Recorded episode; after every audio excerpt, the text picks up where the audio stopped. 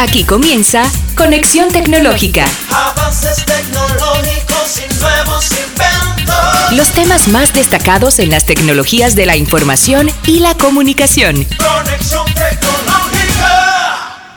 Para nosotros es un placer y una bendición tener la oportunidad de compartir con ustedes cada semana en este su programa Conexión Tecnológica. Siempre el objetivo de llevarles interesantes informaciones sobre el mundo de las TIC, tecnología de la información y la comunicación. Un grato placer. ¿eh? Para nosotros, Sí, grato ¿verdad? placer. Un grato. Claro. Él quiere, Mira, confirma- él quiere confirmar. No, el aplauso. Un hombre tan seguro como él. Hoy él quiere que lo confirmen. Sí, es un grato placer para nosotros estar aquí el día de hoy compartiendo informaciones de tecnología y, Y el segmento mi tuyo. segmento machu. Claro, pero déjame por lo menos darme la, la, Date el bombo, date el bombo. la- no, no, no, eh, tener la, la distinción de presentarte, ¿verdad? Y, y el privilegio también. Andy Yanidis Reyes, parte del staff del equipo de. Conexión Tecnológica, Gracias, está con nosotros. gracias, señor, señor Guido Rolando. eh. Sí, Me lo aprendí, mismo. me lo aprendí. Buenas tardes, bienvenidos todos. Estábamos diciendo que tenemos el segmento más chulo, señor. El día de- bueno, todos Bueno, a son mí- a mí me todos gustan todos, pero- y son el pero, pero la tertulia, lo que pasa es que es un poquito más relajado, un poquito más relajado y, y- no sé, como que me, gusta, me gusta más. El día de hoy vamos a tener eh, un, un equipo de profesionales que nos visitan y vamos a estar hablando en una de las intervenciones de de las diferencias en el ámbito educativo del profesional del área de tecnología de No solamente la época educativo, tuya, de la no, época- la época de nosotros. de la época, Eh, y de bueno, y de educativo y ahora. laboral, educativo Claro, y laboral. claro. De la época de Guido y el otro de un poquito de más de donde soy yo, de más para acá. Es verdad. Entonces sí, ahí nos vas a Te estar voy a contabilizar. Sí. Eh, tú no tienes acceso al padrón. Ahí vamos a estar conversando con el licenciado Luis Colón, profesional del área de tecnología, consultor también de tecnología y docente, y la licenciada Josefina Pepín, quien es eh, docente y vicerrectora de proyectos de, investigación, vinculación e internacionalización. Eso en la UNFU. Eso, en la UNFU, en la en Universidad Universidad Nacional Pedro Pedro. Ureña. Vamos a tener con, con ellos ese interesante bloque, es el primero. ¿De qué? Del segmento de cada mes. A final de mes siempre tenemos un segmento especial de temporada llamado eh, Tertulia Tecnológica. Vamos a hablar hoy sobre aquellos profesionales del ayer y del hoy, de las TIC. De las TIC.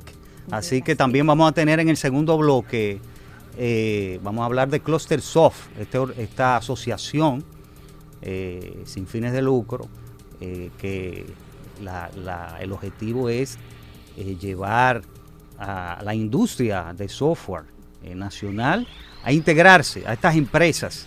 Es una asociación de empresas que sin fines de lucro que, que el objetivo es ese. O sea, el objetivo es llevar la industria del software del país a, a nivel internacional y, y a, y a otros y a otras eh, latitudes, ¿verdad? Sí, súper interesante eso, ya con tanta tecnología y tantas empresas que se han creado en base a desarrollo de software, como integrarlas, ¿verdad? Me imagino que, que buscan eso. Ahí vamos a tener a José Tavares con nosotros compartiendo y a Heiser Bertrán. Ese es la- en el segundo bloque. Así que ya ustedes saben, tenemos interesantes informaciones hoy, estos dos bloques, gracias al segmento especial de temporada de tertulia tecnológica, una vez al mes, a final de cada mes, usted tiene una cita también. Y antes de pasar ya a... Recuerda, al recuerda que nos pueden, bueno, nos pueden escuchar eh, por la frecuencia de Pura Vida en Santo Domingo 92.9, en Santiago 96.7. Y el señor Sí, Conexión Guido. Tech RD en Sus Instagram, ya estamos en vivo en Instagram, como también Conexión Tech RD, como también en Facebook, Conexión Tecnológica RD y también en YouTube, Conexión Tecnológica RD. Y este programa queda, queda disponible para que lo escuchen en Spotify, nuestro podcast Conexión Tecnológica RD. En cualquier momento puede escuchar este programa y programas anteriores. Así mismo, y también los miércoles tenemos retransmisión a las 7 de la noche por YouTube, así que usted puede también visualizar estos dos bloques eh, en esta semana, si no lo vio. ¿eh? Y como esto es una tertulia, en el 809-227-9290 a través del WhatsApp o pueden llamarnos y conectar con nosotros. Igual aquí en el, en el Instagram en vivo pueden escríbanos y, y nos ponen ahí sus comentarios. Ya regresamos. Conexión Tecnológica. Encuentros especiales en La Tertulia Tecnológica. Estamos de regreso aquí en nuestro programa y vamos a dar inicio a nuestro segmento de tertulia tecnológica.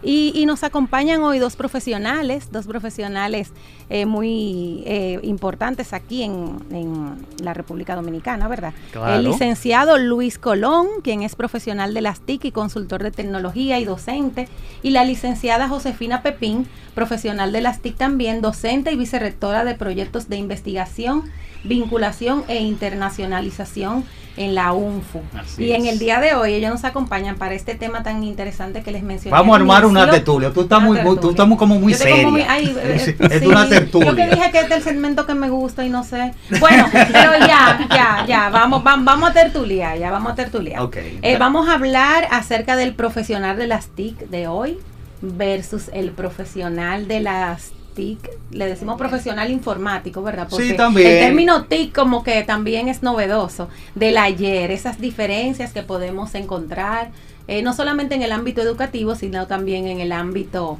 en el ámbito laboral. Me voy- Bienvenidos. bienvenidos primero. Muchas gracias, muchas gracias. Muy Bienvenidos y bienvenidas. porque no- agradecido. No, quiero matar el género. claro. Bienvenidos. Bienvenida y Ah, bienvenido. oh, señor. Gracias. Muchas gracias. Y a Andy y a todos los que nos acompañan esta tarde. Josefina, eh, darnos de inmediato, darnos tu opinión de, de ese profesional del ayer, eh, aquel profesional que tenemos que hablar antes de Internet y después de Internet. O sea, eh, antes de, sí, hay que hablar así, antes, Sí. en el ámbito, vamos a hablar del ámbito educativo. O sea, ¿qué perfil tenía o tiene, tenía que tener en ese entonces un profesional de las TIC? Fíjate que, que el profesional de las TIC es alguien que antes eh, era muy circunspecto, muy numérico, eh, Muy matemático, se muy puede matemático, eh, todo era muy lógico. Ahora tiene un tipo de flexibilidad, incluso la edad. No, solamente los aspectos eh, de conocimiento, sino también la edad. Ahora tú consigues un chico de 18 años que sabe más que cualquiera de nosotros juntos. Eso es verdad. Tienen un conocimiento empírico. Un ya, conocimiento empírico y de, de uso de la tecnología. Sin embargo, eh, les puedo comentar que a nivel académico, el profesional de las TIC era alguien que dominaba un lenguaje de programación. En esa época, estoy hablando de los 80, que fue Sí, la, época en que yo me gradué de esta carrera. Eh, éramos expertos en RPG, en COBOL, Pas- eh, Pascal también, Pascal, Basic. Basic 1 y 2. Será un Exacto. poco más acá. Y Basie era, era moderno. Sí. Basie era moderno. Basie- Sí, sí. Basie era ya de los Eh, modernos. RPG, que era un, len- un lenguaje donde se programaba con tarjetas. Sí, sí. Entonces, todo este profesional que era muy, orde- muy ordenado, muy organizado, muy estructurado, eh, pasa a un profesional más dinámico y más activo. Eh, no solamente es una línea de código, dos líneas de código, tres líneas de código.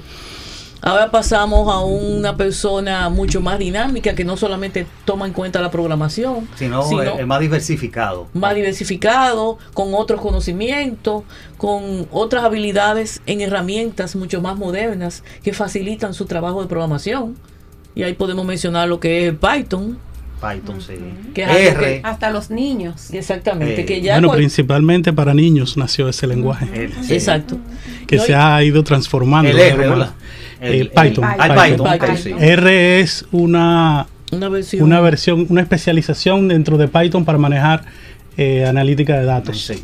Ujú. Por eso Python se utiliza también para eso. Sí, sí, Sí. definitivamente. Eh, mira, Luis, eh, me dijiste que Fortran está un poquito más para allá atrás. Fortran fue que yo te dije, ¿verdad? Pascal fue. Pascal, Sí, era un poquito Pascal. más. Pero Fortran estaba, estaba un poquito más para acá. Eh, era de la, de la época también. Sí, Fortran era de la 4. época. Fortran- Exacto, Fortran la versión 4. 4. Era de la época. Mira, eh, coincido con, con ustedes y, voy a tomar unas palabras que dijiste al principio, eh, cuando hablaste de que se dividía entre antes y después del Internet. Yo lo separé un poquito más, pero esa es una pauta importante. Yo digo que antes de la PC había un profesional de informática muy enfocado, como dice Josefina, que era un profesional de informática que tenía conocimiento de, de varias cosas dentro de ese mismo contexto. Programaba, sabía algo de la red, pero recuerden que ese profesional viene de matemáticas, de ciencias, no viene de computación. No. Se combina con electrónica Exacto. y se combina con eh, especializaciones en el lenguaje y sale el ingeniero de sistemas, pero su esencia es de matemático. El matemático es un profesional bastante eh, introvertido, introvertido. ¿eh? Introvertido. Por eso mucho, por mucho tiempo nos calificaron a los informáticos como introvertidos, pero que teníamos como esa herencia. Y como, y como muy aparte, muy Aislado. Incluso, muy la- muy incluso se veía, antes de pasar a- al otro ámbito, se veía, se, veía, se veía mucho en las empresas. Porque no, el informático. Sí, en un allá, espacio aparte. era algo aparte. Es un espacio aparte. Bueno, luego de la PC, el de la incorporación de la PC, pues hubo necesidades importantísimas que se desataron, porque ya no era el centro de cómputo donde todo el mundo iba a hacer su solicitud de un procesamiento, sino que ya la gente tenía la terminal, ¿eh? ya había delivery. Eh, un Exacto. delivery inicialmente eh, rústico, pero ya había delivery. Los usuarios tenían la manera en las terminales de hacer su solicitud y recibir información.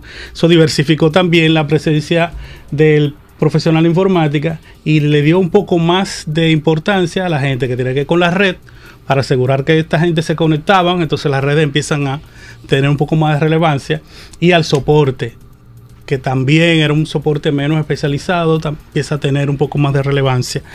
Eh, Luis, yo quisiera que tú te pares ahí un momento para introducir un elemento en esta tertulia. Dale. Y es el, la, la, la activa participación de la mujer. Ah, Definitivamente, por Dios. Sí, por en Dios, esa claro que sí. No había casi mujeres No. programadoras. Yo recuerdo que cuando yo me gradué éramos 52 y nada más éramos dos mujeres.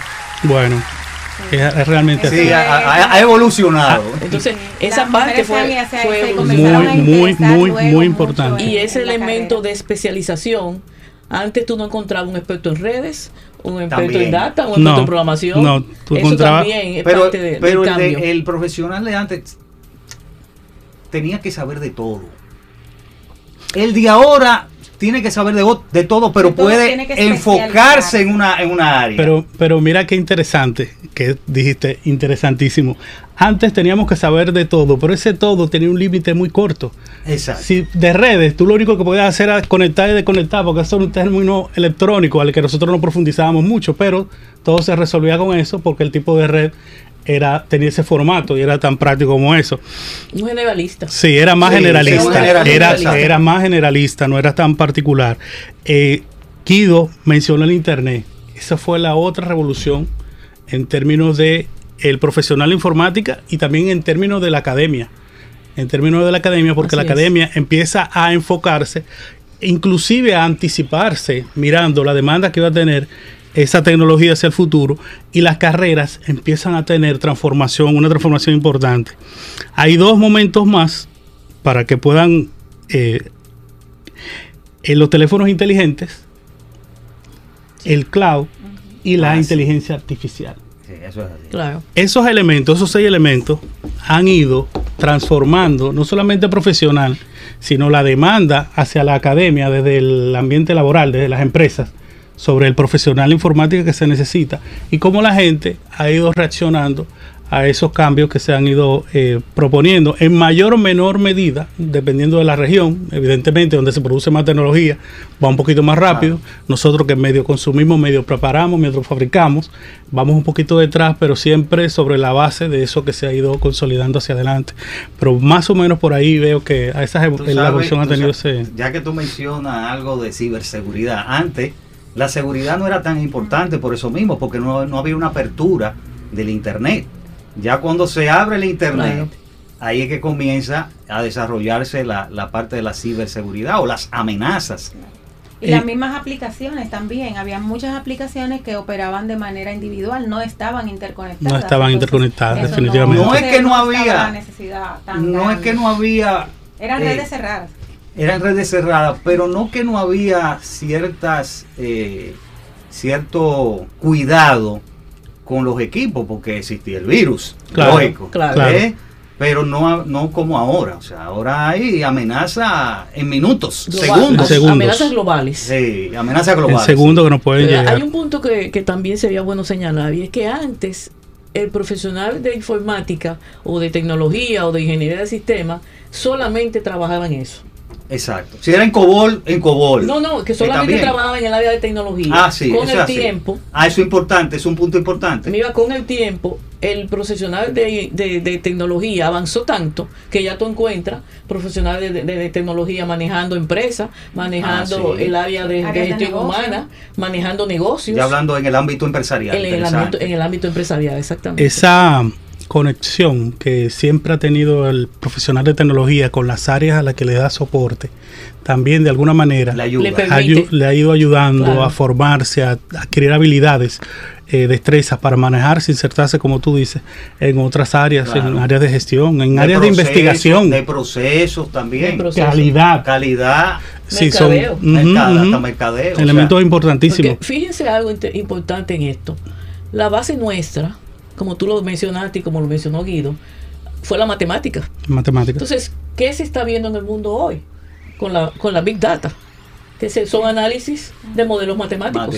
Entonces, volvimos al origen. al origen. Volvimos a un Sí, hay origen. carreras ya especializadas para eso que Exacto. son con la base en la matemática. Exacto. Entonces- Totalmente puro y simple. Volvimos a ese origen y por eso uno dice, el informático maneja cualquier cosa. Sí, así es. Sí, sí, sí. Es- Creo es que muy- uno de los principales valores que se le agrega eh, a, la- a- a este paso, a esta generación, es que se integró más al informático al negocio. O sea, el informático Sí. antes Sí, se- se- definitivamente. era- desarrollaba aplicaciones, pero en base a un papel, en base a una documentación. Y ahora el informático puede decirse que conoce el negocio, conoce el negocio así. también como el dueño del negocio para poder implementar la solución. No solamente de la implementa a nivel de un aplicativo, sino que esas reglas de negocio la conoce y aporta también. Y Muy de es, acuerdo contigo. y es necesario que sea así porque es la única manera de cómo puede ser eficiente los procesos a los que le está dando Claro, soporte. que Claro. Y entenderlo por eso bien. puede estar en cualquier área, porque es una persona que conoce de todo, conoce de todo en la organización. Así es. Entonces es un aliado estratégico totalmente. Y los empresarios, yo digo que también vamos ma- más allá. O sea, el empresario le ha dado el valor que se merece ahora al, al, al de tecnología, al profesional de, de No, no tecnología. el soporte o el programador como era. Exacto, Claro. no, es una, una pieza importante en mi empresa, en todo, por el Es así. No, ah, no, es aquel aislado que antes era así. Ah, no, eh, pregúntele a él. No, no es así. ya Ya, es no. parte de la estrategia. Exacto. Ya es parte de la estrategia, la exactamente. estrategia. Por temas como tú mencionabas ahorita, Luis, la ciberseguridad y también la continuidad de negocio. O sea, Exacto. todo el tema de continuidad de negocio es algo relativamente nuevo, relativamente Sí, nuevo que sí. antes no se hablaba de eso y ahora estamos hablando de que es verdad, tú traes el negocio, pero a negocio sin esta tecnología, o sea, Sin complicado. una plataforma que la soporte. Claro. Exacto. Una Es complicado. plataforma Y que siga continuando con el mismo negocio. Sí. Se paró esto, pero ¿qué, Bueno. qué voy a hacer? O sea, Fíjese que eso que comentamos es tan importante.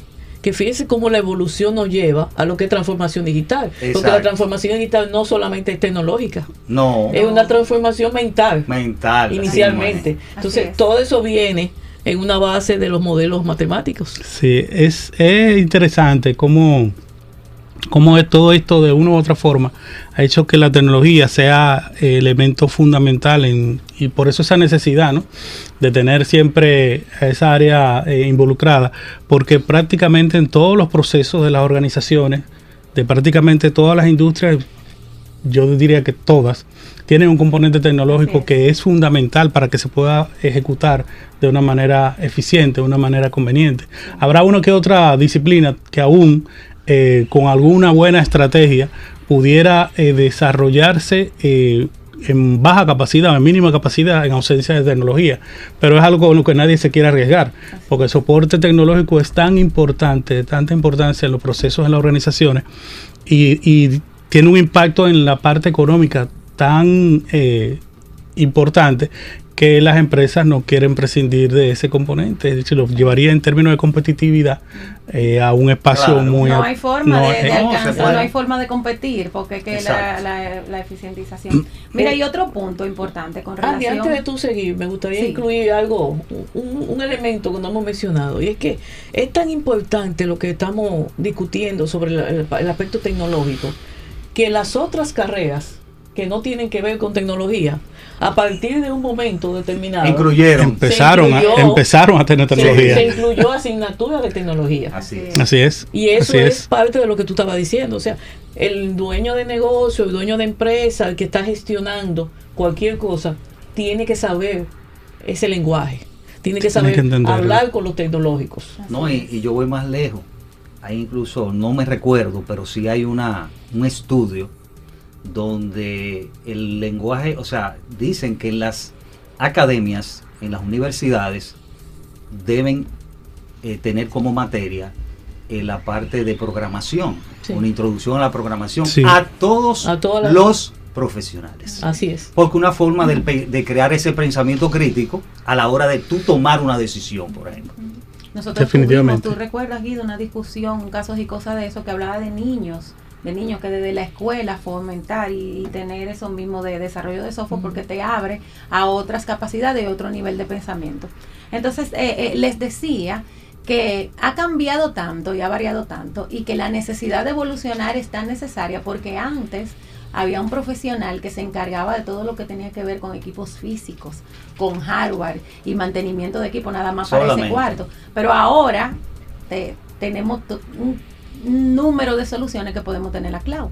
Entonces, si yo no evoluciono, si yo no, ¿qué, qué hubiese pasado Te con quedas atrás. Ese- profesional? Ahí se abren otras nuevas capacidades también para sostener eso que tenemos ahí. Entonces, que e- en esa, en esa parte, ustedes que están en el campo académico, me imagino que también lo que enseñamos también ha cambiado mucho. Obviamente los contenidos han cambiado mucho. Ya no es solamente, como tú decías, hablar de hardware. Ahora hay que hablar de contextos en la nube, hay que hablar de escenarios remotos, hay que hablar de que yo tengo mi redundancia en otro país. Entonces, todo ese eh, contexto tecnológico en cada una de las eh, áreas de conocimiento tiene un enfoque que va directo al aprender cómo gestiono la tecnología en mi, en mi área. El O- recovery disaster. el recovery disaster es un ejemplo de eso. Eso es un Es, mundo. la ciberseguridad es un ejemplo de eso. Por ejemplo, uno dice, no, porque por ejemplo un consultorio médico o el- la oficina de un abogado, pero usa la tecnología igual Así es. y tiene todo una plataforma que la sostiene. Sobre todo un caso como las oficinas de abogados también. Em, se, se- se ha hecho imprescindible orientar a los estudiantes en ese término también del, del cloud, porque el porcentaje en los últimos 5 10 años, el porcentaje de empresas que han decidido moverse al cloud eh, ha crecido eh, Enormemente. enormemente. Entonces los estudiantes van- ya van a encontrarse con esos escenarios cuando salgan. Es importante que sepan a lo que se van a enfrentar. Y, y claro, nosotros en la academia estamos eh, incorporando eh, y cambiando esos contenidos para asociarlos eh, con esos entornos eh, con lo que los estudiantes van a tener que lidiar. Así es. Eh, eh, Tenemos aquí- Permítanos sí. recordar, Guido, Tenemos nuestros teléfonos. Déjame decir que está por aquí Ángela Méndez, Ah. Conexión Tech RD, manda Hola, saludos por Angie. aquí. Y- Saludos a Angie. Melenciano acaba de. Ah, Meliciano está por ahí. Alejandro, Conexión. Tech RD, Instagram. Hay un punto importante en la parte académica que ha, por la misma apertura, digo yo, y apertura en todos los sentidos, tanto en los puestos de trabajo, en las empresas, como a nivel también académico, que son las certificaciones. Las certificaciones han tenido un boom para el profesional. O sea, antes era una titulación. No es que no sea válido la titulación universitaria. Siempre será válida. Claro. Pero, eh, eh, ¿qué ustedes opinan sobre, sobre este revuelo de las certificaciones? Bueno, lo que pasa es que las certificaciones tienen mucho tiempo existiendo, pero como dices tú, eh, últimamente ha tenido una connotación diferente porque em, un segmento importante de las empresas tecnológicas, más que las empresas eh, regulares, eh, han tenido la necesidad de superar eh, algunos procesos, hacerlo más rápido en términos de tener el profesional que puede utilizar específicamente para determinada labor dentro de la organización. Entonces, dándole más valor a las certificaciones que las tienen, y, y como tú dices, si el perfil del profesional es un perfil eh, mucho más completo, no es un perfil tan específico como el que trae una especialización. Así que eso te agrega un componente técnico importante que te ayuda en la resolución o en, la- en alguna actividad en particular y también te hace más elegible, más atractivo Exacto. para, las para las empresas eso, las empresas a la hora de reclutar piden muchas Las certificaciones. certificaciones, Claro, sí, eso- Porque te valida un tema de experiencia también. También. el tema de las te llevan directamente al, per- al, al candidato que tú necesitas. Sí. Tiene esa certificación y es un aval eh, de que él tiene el conocimiento, la capacidad de lo que tú necesitas. Y las empresas siempre lo van a ver eso como muy atractivo. Lo que sucede también es que hay un punto donde un profesional eh, ya no quiere eh, embarcarse en un estudio largo Hay casos. y el empresariado necesita un conocimiento rápido. Entonces para eso se manejan mucho los temas de, de especializaciones pequeñas con un- una certificación. Fíjense que no todas las carreras tienen certificaciones No. o tienen la abundancia de certificaciones como es en el área de tecnología y en el área del sector industrial, de la industria. Hay muchos empresarios que te dicen, yo lo que quiero es que me certifique mi personal. Un curso de 3, 4 meses, se examinó, y obtuvo una certificación. Esto va tan rápido, Josefina, que en lo que tú terminas una carrera ya tienes que comenzar a estudiar la otra. Sí. En lo que tú terminas una carrera ya tú tienes cuatro o cinco certificaciones. Sí, claro. También en el camino. Exacto, en el camino. Déjenme recordar los números para que conecten con nosotros en esta tertulia, el 809.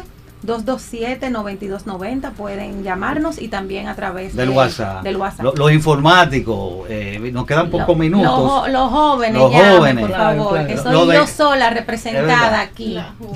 Eh, eh, ya concluyendo, concluyendo, un resumen. Profesionales del ayer versus el de hoy. Bueno, le doy, le doy la palabra a Josefina para que...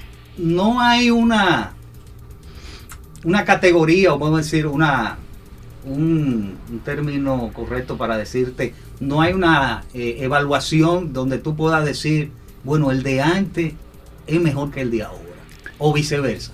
Es que en ambos contextos, en ambos momentos, se, se resolvieron los problemas. Que los problemas que tenían las- en, en el año 80 el Internet no era un problema. Entonces, en el año 2000, 2005, 2010 el Internet era un problema. Es decir, en cada momento los profesionales que resolver. resolvían los problemas. De hecho, los profesionales de informática son el profesional ayer y hoy que eh, la gente identifica más con la solución de situaciones. Eso es así. Ya, ese es la empresa, ese es el profesional que la gente identifica para resolver los problemas.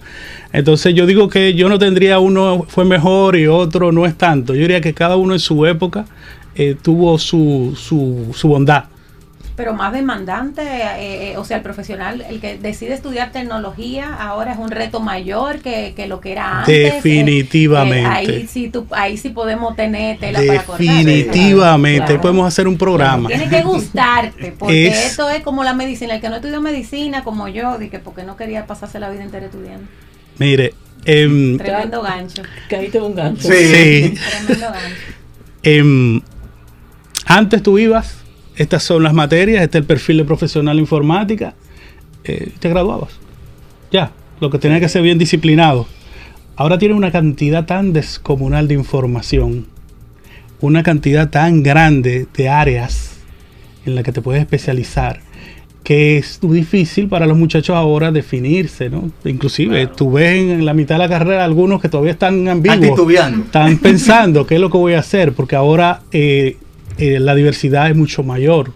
Eh, que, ¿Cómo tú haces específicamente para, para enterarte de qué es lo que te gusta al final, para, para desarrollarte en esa área? Es un poco más difícil. También tienen más distracciones. Nosotros no teníamos distracciones. Nosotros no distracción- internet para No, distraernos, ni, ni redes sociales. Era más enfocado. Yo iba por mi, por, mi, libros por mis libros, libros, a la biblioteca. Libro, a la biblioteca. Eh, ahora no, ahora tiene un acceso tan grande a tanta información que también eso de alguna manera me imagino que, eh, que afecta definitivamente. A Mauri Caminero dice aquí, el nuevo profesional de la área del área se ha visto obligado a desarrollar también habilidades blandas. Del que hablábamos hace un acuerdo, rato. sí. Pero un para punto- tratar con el personal de las empresas y clientes finales. Un poco, Definitivamente. dice él, un poco cuadrados. Se invirtió el asunto. Sí. Pero hay, pero hay un punto interesante ahí. Estoy de acuerdo con lo que decía Luis, de que el profesional actual tiene muchos retos. Pero yo creo que el profesional anterior también tuvo muchos retos. Sí, sí, Claro. definitivamente. Porque fue el que abrió las puertas. Y, y abrió las puertas a nivel también de, de- de trabajo y de empresa, porque nadie creía en ese que se pasa los días en una computadora sentado. Sentado. No habla con nadie. ¿Cómo vamos a contratar algo así? Sin embargo, yo creo que los dos profesionales, tanto el de ayer como el de hoy, eh, en sus diferentes contextos, tienen sus logros. Sí. Y tiene su Eh, importancia. Y sí. tiene Claro. su importancia. Me parece a mí que yo siempre decía, y lo sostengo, de que todo profesional tiene que saber tres cosas. Inglés, tecnología, Sí, sí. ¿Y lo otra? siguiente es habilidades blandas. Eh, Exacto. definitivamente. No importa. Sí, la- porque ya, ya, eso- ya, por ejemplo, ya el profesional de hoy tiene que saber liderazgo, Claro. de comunicación, manejo de conflictos, Sí, sí. Manejo De del estrés, tiempo. Del manejo tiempo. Del estrés. de estrés habilidad, eh, eh, eh, eh, inteligencia emocional. también. Yo- Señores, gracias. Eh, El tiempo, ti. el tiempo, el tiempo se va. Porque- pero quiere decir algo por Eh, no, no, muchísimas gracias por la invitación. De verdad ha sido bastante entretenido. Eh, a la orden, cada vez que me quieran llamar. Sí, sí, sí, esta tertulia en este Sí, primer hay bloque que, esto hay que interesante. poner- esto hay que alargarlo. Lo- después a porque una ahora- tertulia 2, no ahora te es apures. claro, sí. para alargar un poquito sobre, hablar un poquito más sobre el profesional. Pero la idea de esta tertulia es ver cómo, cómo lo- el profesional del área de las TIC, cómo se empeñan en, trabajar duramente para alcanzar, no es que las otras carreras no lo hacen, pero el profesional de las TIC tiene como otro, otro matiz, eh, eh, porque tiene que tener diversifica, di- diversificación en tanto en, lo, en, la, en la parte del conocimiento, en la parte empresarial, etcétera, etcétera. El conocimiento es tan amplio Exacto. que tiene que tener los patines puestos. Eso es así. Tiene Tiene que aprender de todo. Todo el tiempo con unos patines porque siempre hay algo nuevo que hay La- que la- aprender y actualizarse. La academia tiene mucho que ver con esa actitud del profesional de informática en función de los problemas, en función de terminar el problema cuando se termine. Si hay que amanecer, amanecer, si es esta mañana, esta mañana. No Claro. Sí, la academia tiene, porque ese enfoque en la academia ya lo tienes. Mientras eres estudiante, tienes que resolver los proyectos, tienes que resolver los problemas, a veces tienes que amanecer eh, y ya vienes preparado. Cuando vas al campo laboral, ya te han entrenado en eso también. Bueno, gracias Luis Colón por estar con nosotros y a Josefina Pepín, Gracias, dos Guido. profesionales maravillosos. Muchas gracias. Ya regresamos. Conexión Tecnológica. Temas de actualidad tecnológica en La Tertulia Tecnológica. Bien, continuamos con nuestro programa Conexión Tecnológica y el segmento de temporada Tertulia Tecnológica. Así que tenemos el bloque 2, tenemos a la comparecencia de Heiser Beltré, directora académica de Clustersoft, de esta asociación, y a José Tavares, secretario de Clustersoft. Vamos a hablar con ellos, eh, la importancia que tiene este, esta asociación, este- esta organización, que el objetivo es fomentar la industria eh, de software nacional y otros servicios afines. Así que le damos la bienvenida. Bienvenidos. Muchas Bienvenido. gracias, gracias por Muchísimas permitirnos. gracias. Vamos a hablar de Clustersoft, ¿verdad? Este organismo de- desde el 2010, ¿verdad? Están, Sí, están laborando. eh, bueno, en el 2010, a través de lo que es el CIRD, comenzamos el proceso de constitución. En ese momento el CEI comienza a, formar múltiples so- eh, clústeres y uno de ellos es el clúster de software. Ya para primero todo un proceso de vamos a decir, enamoramiento de las empresas, de la concienciación de lo que es ser clúster y la filosofía de ser clúster y todo lo que necesitábamos nosotros para poder definir cuál era el marco de trabajo como clúster. Ya para el 2011 tenemos ahí el nos empoderan y nos dan el certificado que somos una asociación sin fines de lucro. Qué interesante. Eh, la misión principal de, este, de esta asociación, ¿cuál sería? Bueno, el clúster está orientado y su misión es fortalecer lo que es la industria nacional del software para apoyar a las empresas, sobre todo un- una nación donde la mayor cantidad de empresas somos, son pymes o mipymes. Entonces, esa es la misión, fortalecer la industria y que seamos más competitivos a través de una economía digital. Interesante, muy interesante. Eh, yo particularmente no conocía de la asociación, me sorprende un poco que, que tienen ya más de 10 años. Sí, en este 2010. proceso. Lo que pasa es que tuvieron apagadito un chin y después apagadito en un sentido, eh, pero siempre están trabajando los miembros y buscando eh, eh, cómo realizar acuerdos eh, con, con gubernamentales y con otras instituciones. Bueno, yo, yo, yo quisiera, no sé si podemos eh, saber un poquito quiénes la conforman, esta directiva, y también eh, si es necesario hacerse miembros, las empresas, cómo, cómo opera este tipo de asociación. Ok, mira, eh, no estuvimos apagaditos, Ah, sino que a veces eso fue. nunca, nunca. Qué bueno que me lo aclaras. Exactamente. Lo que pasa que a veces cuando no se tiene algún proyecto que no se visualice a nivel nacional, entonces se piensa que se está pagado, pero siempre está trabajando mucho. Al contrario, eh, a veces no tenemos la materia física para tantas cosas en las que estamos envueltos, porque eso es mucho. Y por eso mismo, los miembros todos tenemos que repartirnos una y otra cosa que tenemos que hacer. La directiva realmente está compuesta por un presidente, en este caso es Moisés Lora. Eh, desde hace un tiempo va a haber una asamblea. trabajo, Moisés Lora, de hace muchos Sí, años. Moisés Lora, claro que sí. Eh, estuvo antes José Luis de Río, que también, eh, todos también son Sí. miembros. Eh, está vicepresidente, nuestro Eduardo Álvarez, o sea, hace un tiempo. Eh, José, aquí presente, que es el secretario de actas. Tenemos unos cuantos vocales, tenemos miembro, el tesorero, el ingeniero Pedro Castillo. Yo dirijo la parte del sector conocimiento y vinculación empresarial y realmente lo que tiene que ver con el clúster de software no solamente se encarga de la sinergia que hay entre cada una de las empresas y todos los proyectos que se están siempre dando para ver con cuáles proyectos podemos surgir y cuáles podemos nosotros realizar, sino también la parte de la capacitación, no solamente de cada de cada uno de los integrantes que pertenecen a las empresas, sino también como estamos vinculados con el sector académico, entonces desde las academias se brinda todo lo que tiene que ver con la capacitación. Capacitaciones, certificaciones y una completa actualización, porque lo que tiene que ver con nuestro medio es una completa actualización. Lo que hoy es verde, mañana es amarillo. Entonces, en tecnología. eso. Así En es. tecnología, Se mueve rápido. Es muy rápido todo y muy volátil. Mira, ¿cuáles son los beneficios de la empresa si una empresa quiere eh, ser miembro de Cluster Soft? Eh, o que, bueno, me supongo que la empresa tiene que ser eh, vinculada al sector software, ¿verdad? Es lo primero. El sector, Sector tecnología gubernamental y sector privado, ambos. Y sectores. academia. y academia. Y academia. Nosotros Exacto. somos, yo diría, creo que somos el único software que incluimos a la academia dentro de su conformación. Y son inclusive parte de la, de la junta directiva.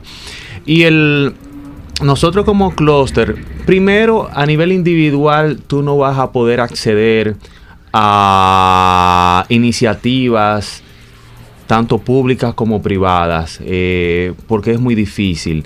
Tampoco nosotros como los miembros del clúster podemos aportar en la definición de leyes, de políticas. Ahora mismo el clúster está pertenece a, la- a las mesas que están trabajando en lo que es transformación digital, de economía digital. O sea, designa- estamos, fuimos designados en el decreto. El, y como también como, so- como conglomerado, nosotros podemos acceder a un sinnúmero de licitaciones públicas y privadas y poder acceder a financiamientos internacionales. No han financiado proyectos el PNUD, el importante. BID, Sí. eh, la Unión Europea, el entonces ese tipo Certificaciones ISO. las certificaciones Ah. ISO fueron a, través del Ministerio de Industria y Comercio, con aportes de la Unidad- la Unión Europea. Después el proceso de auditoría lo, lo financió fue la Unión Europea con Caribbean Export. Entonces, ese tipo de, de beneficios es muy difícil conseguirlos. No que no sea posible, pero es muy difícil conseguirlo de manera individual.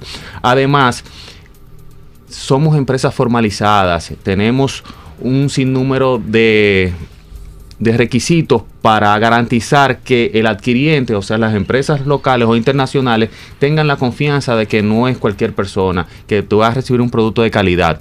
Y también el, en la parte de, de la cooperación entre nosotros, tenemos un portafolio más grande de productos. Si podemos, su- sumamos todos los desarrollos que tenemos hechos hasta la fecha, te podría decir que tenemos más de 300 ofertas para el, el mercado. Y eso es importante porque a nivel gubernamental, por ejemplo, que necesiten una un software de, de un aplicativo, eh, va- va- vamos al clúster. O sea, vamos a, Sí. vamos a ir allá a ver si lo tienen, porque eso lo, lo primero hay que, hay que, hay que apoyar la, el, el clúster de software del país, o sea, la- de- local, para que, y eso es bueno, o sea, que, que una empresa sepa a la hora de ser miembro que tiene esos beneficios. Y es correcto. Y estamos trabajando eh, y estamos prácticamente para firmar un acuerdo con, con la Optic. Para, vi, vi esa reunión ahí Sí. con, con ustedes. que fue, fue reciente y la idea es esa misma, que el gobierno pueda tener un enlace único donde se comunican a través de nosotros cuáles son sus necesidades. Ya la hemos hecho con una de las instituciones que nos mandó, por ejemplo, un pliego de 60 puntos de requerimiento en los próximos cu- cuatro años, den- dentro del plan Acelerando 21-24. ¿Qué pasa? Una sola respuesta de nosotros le dijimos, mira, nosotros tenemos respuesta para 45 de las iniciativas tuyas Exacto. una sola reunión. O sea, en dos reuniones, en vez de hacer 45 reuniones individuales Claro. y no saber quién es el oferente, Ya con una, Ya con una Ya uno sabe.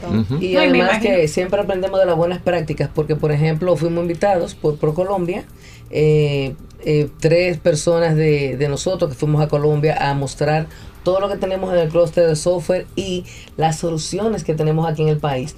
Como también tenemos empresas certificadas eh, a nivel eh, internacional, también exportamos software, que eso es algo bastante importante. Y ese apoyo, gracias a Dios que lo estamos recibiendo, porque siempre lo que es el sector que da toda la autorización ¿no? para que una cosa en un país se haga, que el sector gobierno nos está dando mucho apoyo.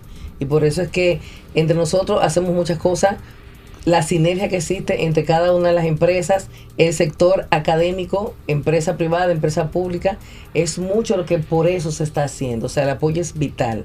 Entonces, la voluntad por parte de cada uno de nosotros existe y por cada uno de los integrantes también. Ahorita Guido preguntaba que para hacerse miembro eh, del clúster de software hay un director de membresía. Eh, en este caso, eh, también en la asamblea se habló. sí, que el señor señor Martínez, eh, tiene que, es, eh, es el área relacionado obviamente con software. En su empresa tiene que, que hacer algo relacionado con lo que tiene que ver con el sector de software, porque cuando una cosa no la haces tú, pues entonces dentro del clúster la hago yo. Entonces esa sinergia también ha sido Eso muy importante. buena. Eso, muy eso buena. qué bueno, porque Que en las asociaciones, las asociaciones sin fines de lucro, eso se, se da Sí. mucho. Y yo creo muy importante algo que, que tú mencionabas, porque una relación ganar-ganar. O sea, hay una, una grupo de empresas, muchas, que son empresas pequeñas, que no van a tener acceso Exacto. a muchos de, lo- de los recursos que, que están disponibles para aplicar.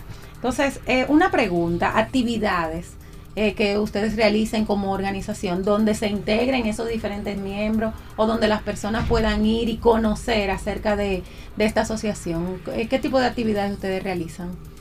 o Con- tiene pensado hacer. También No, eh, eh, lo que son congresos y eventos, siempre en los hoteles. Eh, hay un hotel en Punta Cana, hay un hotel aquí de la, la capital que no no no, va- no es necesario que lo mencionamos, ¿verdad? Que no, no, Pero- to- todavía, pero vamos a hacer próximamente... Me pasan la nota. de- de- ¿Es a- a- abierto o solo para miembros? Ese tipo de No. eventos que ustedes realizan. No, ah, fíjate, el contrario. Nosotros hacemos los eventos eh, invitando a empresas públicas y privadas para que ellas puedan ver cuál es la oferta de todos tienen, nuestros miembros. Claro. Entonces, los, las empresas, inclusive, cuando las empresas privadas quieren buscar algo y llega una demanda hacia el clúster, nosotros lo que hacemos es automáticamente la transmitimos entre todos los miembros. Y preguntamos cuál de las empresas tiene una solución que puede aportar a ella. Y muchas veces las, las respuestas son combinadas de dos o tres empresas que se unen, a, forman un consorcio para brindar una solución que de manera individual las empresas no pueden hacerlo, porque tendrían que averiguar quién es Sí. el que me puede aportar en la otra en la otra componente del proyecto. Así es. Bueno, gracias por su comparecencia y hablarnos un poco de, de esta asociación de Clustersoft RD. Eh, ¿Tienen alguna comunicación para que los amigos que nos estén escuchando, que tengan ¿Cómo una empresa de software, Si tienen eh, correo, en contacto. Instagram, una página, un contacto. Sí, tenemos la página de clustersoftrd.org. Eh, también eh, tenemos la cuenta de Instagram, que es ClustersoftRD. Eh, también te- estamos en Facebook. Y el, nos pueden contactar eh, por esos medios. Pueden hacer cualquier requerimiento y próximamente le estaremos eh, notificando de un evento que, que pe- tenemos planeado ya hacer para invitar Para a todas las empresas. abril. Ok, perfecto. Ah, pues está ahí mismo ya. Sí. Nos pasa la información. Bueno, gracias a Heise Beltré, eh, directora académica del Cluster Soft RD, y a José Tavares, secretario también del Cluster Soft RD, por comparecer y hablarnos de la importancia de esta, de esta asociación sin fines de lucro para eh, fomentar la industria de, de software ¿eh? y otros servicios también. Es mucho lo que e hace nuestro país, mucho. Hay muchas cosas. Así que gracias a los amigos que nos escucharon y nos vieron. La próxima semana tenemos programa a las 3 de la tarde. Así que ya ustedes saben. Los Hasta la esperamos. Hasta aquí, Conexión Tecnológica. Avances tecnológicos y nuevos inventos. Nos encontramos en una próxima entrega Conexión tecnológica. Con Guido Mieses.